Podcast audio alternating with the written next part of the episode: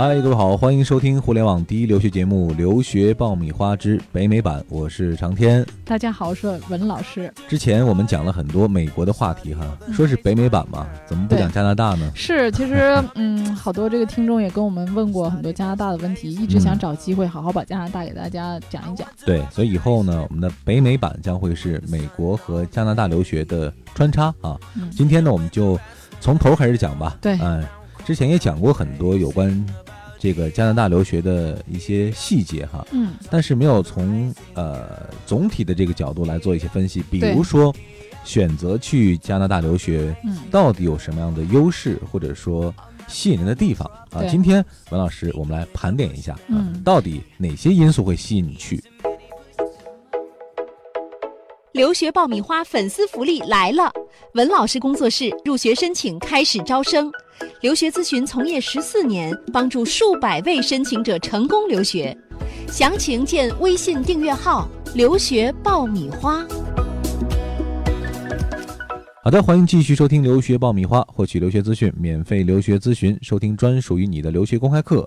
大家都可以关注我们的微信订阅号“留学爆米花”。今天我们来聊一聊加拿大。啊，那么加拿大呢，先给大家整个介绍一下总体的一个情况。嗯，啊，那么它这个位于北美的大陆，跟美国是接壤的。啊，那它从它的教育水平上和这个学制上来说呢，跟这个美国呢都是比较相近的。它的本科都是四年，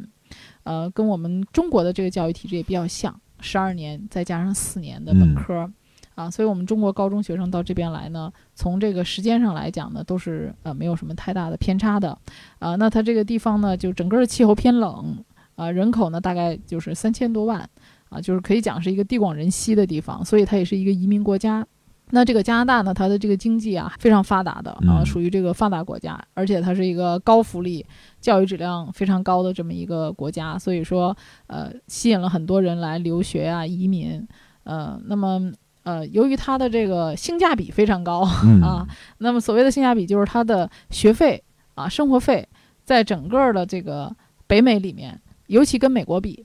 它的花费几乎是减半的，嗯，最吸引人的地方应该是对，我觉得比较适合于大多数的工薪阶层，嗯，而且从呃从事留学工作的这么多年啊，我感觉最近这几年越来越多的人开始关注这个留学了，尤其是一些低龄的啊，可能一些像英国啊、美国啊啊这些高中的花费都比较高。啊，但是加拿大的这个花费呢，相对是比较适合于工薪阶层，因为它的公立的高中呢，一年的花费大约就是在一万四千加币左右，合人民币大概在七万人民币。啊，那么他的生活费呢，一年大概也就是在六万到七万，所以整个一年的花费大概也就是在十五万左右。嗯，而他的这个呃公立的大学呢，因为他所有的大学基本都是公立的。教育质量非常好，那它的公立的学校基本上的花费趋于一致，就很少有像美国的这样，就是啊这个差距这么大，这个学校一在三万多，那学校一万多，它基本上都是一样的，一万八千加币左右，啊，基本上合人民币大概在九万人民币左右，啊，那么再加上生活费的话，一年也就是在十五万到十八万，啊，所以这个性价比的话，跟英国每年二十五万到三十万，那么美国可能都要三十万以上。呃，澳洲的话，二十一万到二十五万左右，这个去比的话，它的性价比就非常高了。嗯，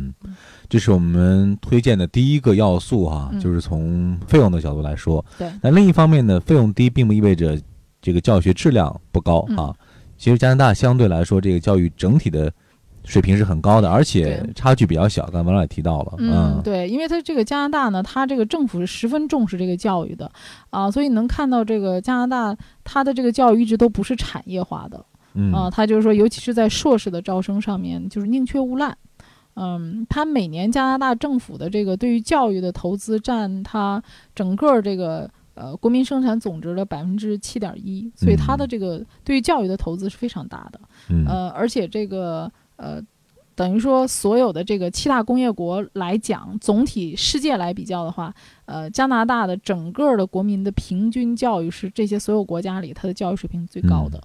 所以很多人会问你哈，这个选这个加拿大的学校到底哪个好哪个不好？其实很难回答，是因为总体都差不太多。嗯，没有过分的悬殊啊，就是说我感觉没有烂学校啊啊，很少有烂学校，而且这个加拿大的这个英语的呃发音非常的标准。如果说你想选择一个啊，就是发音比较标准的地方的话，我觉得加拿大的这个口音非常的纯正嗯，所以不会出现说，哎，有人去澳洲啊，或者去其他伦敦音。啊，对对，嗯。说是有这个口音的问题，嗯。呃，因为它所有的学校全都是有呃教育局这样，比如说，嗯，高中它有各个地区的教育局来统一的这个分配它的教育资源，那么大学呢，基本上也都是一个公立的这个大学，所以它整个儿的这个管理非常的严格，可以讲，我觉得在所有这些国家里面，它教育的公信度非常高。嗯，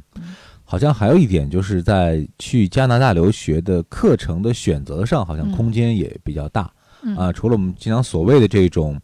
呃，读本科或者读嗯高中之外，它还有很多辅助的啊或者学院的课程。对对，嗯所以这个也是它的优势之一。啊、比如说你到了美国的话，大多数的人只能学本科了啊，嗯。但是在加拿大呢，它是会分为这种 college，就我们类似于像这种技术的这种大专课程，两年或者三年的。那么这些课程毕业之后呢，呃，只要你在加拿大啊、读满两年的课程，你就可以拿到三年的工作签证。嗯，当然，这个两年的课程原则是你能拿到这个文凭，因为它有很多课程是高中起点的，读两年的文凭课程，然后你就可以在当地拿三年的工签，啊，在当地这个找工作、移民。当然，你拿着这两年，我还可以接着读本科，比如我再读个两年或者三年，我再拿一个本科学历也是可以的。所以你的选择性很多。嗯，刚才既然讲到了这个工签哈，嗯，这也是一个很吸引人的地方，对，就是毕业之后呢，能够拿到这个工作签证。啊，应该嗯现在纵观全球的这个呃工签的政策，应该加拿大算是非常利好的这个国家之一了。嗯呃，只要在加拿大拿到这个两年以上的大专文凭这个学历，你就可以获得无条件的哦，嗯获得三年的工作签证。那么在这个三年当中呢，你工作只要满一年，你就可以申请在当地的经验类的移民了。嗯，有人问我说：“那我如果找不到工作呢？” 我说：“如果你三年你都找不到工作，我觉得你该回 来吧。有一个很长的缓冲期哈。对嗯，充分让你可以适应当地的，呃，这个生活的环境啊、包括就业的环境。对嗯，当然了，呃，说到这个，必须提到加拿大的移民一直也非常受大家的这种关注和推崇啊。啊，那么它这个移民的政策，大家能看到，它一年比一年紧，嗯，但是整体的一个政策的倾向呢，还是倾向于当地的留学生的。嗯，那么你看到它这个工签呢，一直还都没有什么改变，就是他非常希望于这些在加拿大受到高等教育，并且掌握了一定知识和技术的人，能够最后呃留在加拿大，真正为他所用。嗯它往往限制的是那些只有钱，然后来投资，可是不给加拿大上税 或者做任何贡献，就实际贡献的这些、嗯呃投资移民的人，他会对他们有限制。这里是互联网第一留学咨询分享节目《留学爆米花》，欢迎继续收听哦。总体上来说呢，这个加拿大还是一个人口稀缺的这样一个国家，呃，而且是地大物博，资源非常的丰富。所以说呢，对于移民的这一种，呃，虽然说有收紧的政策哈，但是嗯。这种，呃，宽松度，嗯、它可能还一直有一个这个刚才文老师讲到的向留学生倾斜的这样一个宽松度。嗯对对对，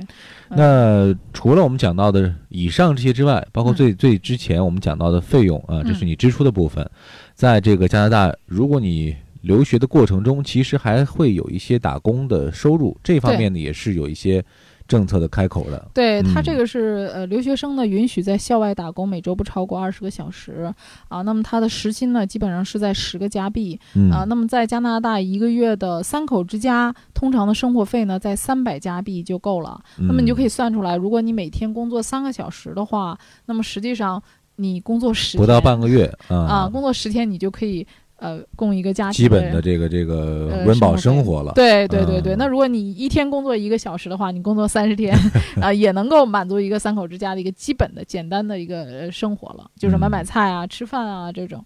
那么它的这个呃整个的社会的这种稳定啊，还有这种安全程度，也是在全世界非常闻名的。呃因为加拿大整个这个国家它的福利特别好，嗯，所以它那个整个人口的一个收入层次是一个橄榄球型的，就是什么呢？我穷的人，你橄榄球你能看到两头尖，中间是呃相对平衡的，那么它是。穷的人和富的人比较少，大多数的人收入都是比较均衡的，所以它的犯罪率是呃非常低的，差不多在加拿大一年的犯罪率相当于美国一个月的犯罪率、嗯啊，所以很安全。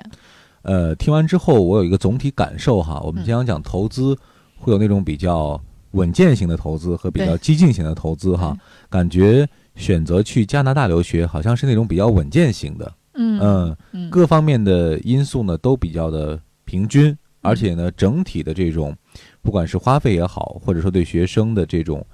各种条件也好呢，嗯，要求不是特别的高。对，而且嗯它是一个很多元化的，就是很包容的一个移民国家。嗯比如说我们去英国，可能它这个有呃一个传统啊，它嗯不是一个就是传统的移民国家，包容性会差一些。但是你看到加拿大，它一直以来都是一个呃移民国家，而且它鼓励这种多元化的文化，呃，所以它的政策上来讲呢，它整个来讲是整个这个国家，它各个国家人民都可以和睦相处啊、嗯所以我们在这儿的一个融合度会比较好，嗯，包容性好。过去一年当中啊，我们请到了很多嘉宾啊，包嗯括我身边有很多的这样一些案例，嗯，真的可以感觉到越来越多的人会把这种留学的视线投注到嗯，加拿大大，对、嗯对，呃，而且这个加拿大呢，它就是说环境上有些地方还是偏冷的，嗯这也是它的可能很多人考虑的一个因对，素、啊。这个也是最近有一些朋友在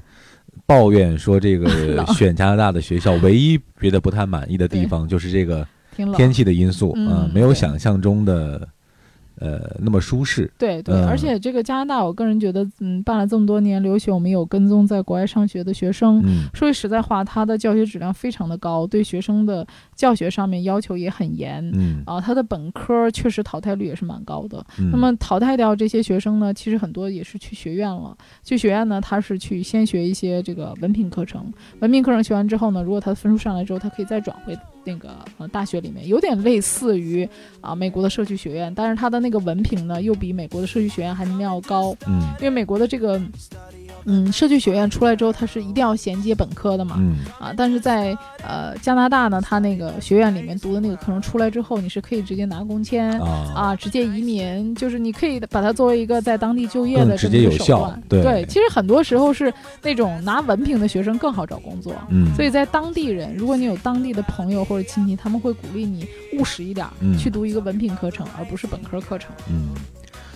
另外还有一点我注意到啊，嗯，现在很多人选择加拿大，还有一个目的其实是把它作为一个跳板，对。未来的目标还是在美国。对，啊比如说我有些学生呢，他觉得嗯，可能美国高中这边前期不太好选、嗯。啊，可能费用比较高，他就选择去加拿大，嗯。先去读这个高中，然后呢，等到读本科的时候呢，我又申请加拿大的本科，同时又申请美国的本科，他可以有两个选择。感觉有一些近水楼台的意思嗯啊。总之了，各种各样的因素综合在一块儿呢，算是一个性价比比较高的选择。当然了，还要评估你自己各方面的条件和情况啊，是不是能够适应去加拿大留学。呃，最近我们的微信公众号上呢，有一位正在这个加拿大就读的高中生，我们的特约小作者啊，他也会不定期的。呃，写一些有关于在加拿大读书的一些感受啊，嗯大家可以来关注一下。对，希望大家能持续关注我们的微信。嗯好了，这里是互联网第一留学节目《留学爆米花》，获取留学资讯，免费留学咨询，收听专属于你的留学公开课。当然，关于加拿大留学更多各种各样的问题，呃，都可以和我们来进行沟通和交流。我们在微信公众号里等待着大家。今天的节目就是这样了，我是长天，各位下一期再会。下期再会。Hey, yeah, talking about the rising sun.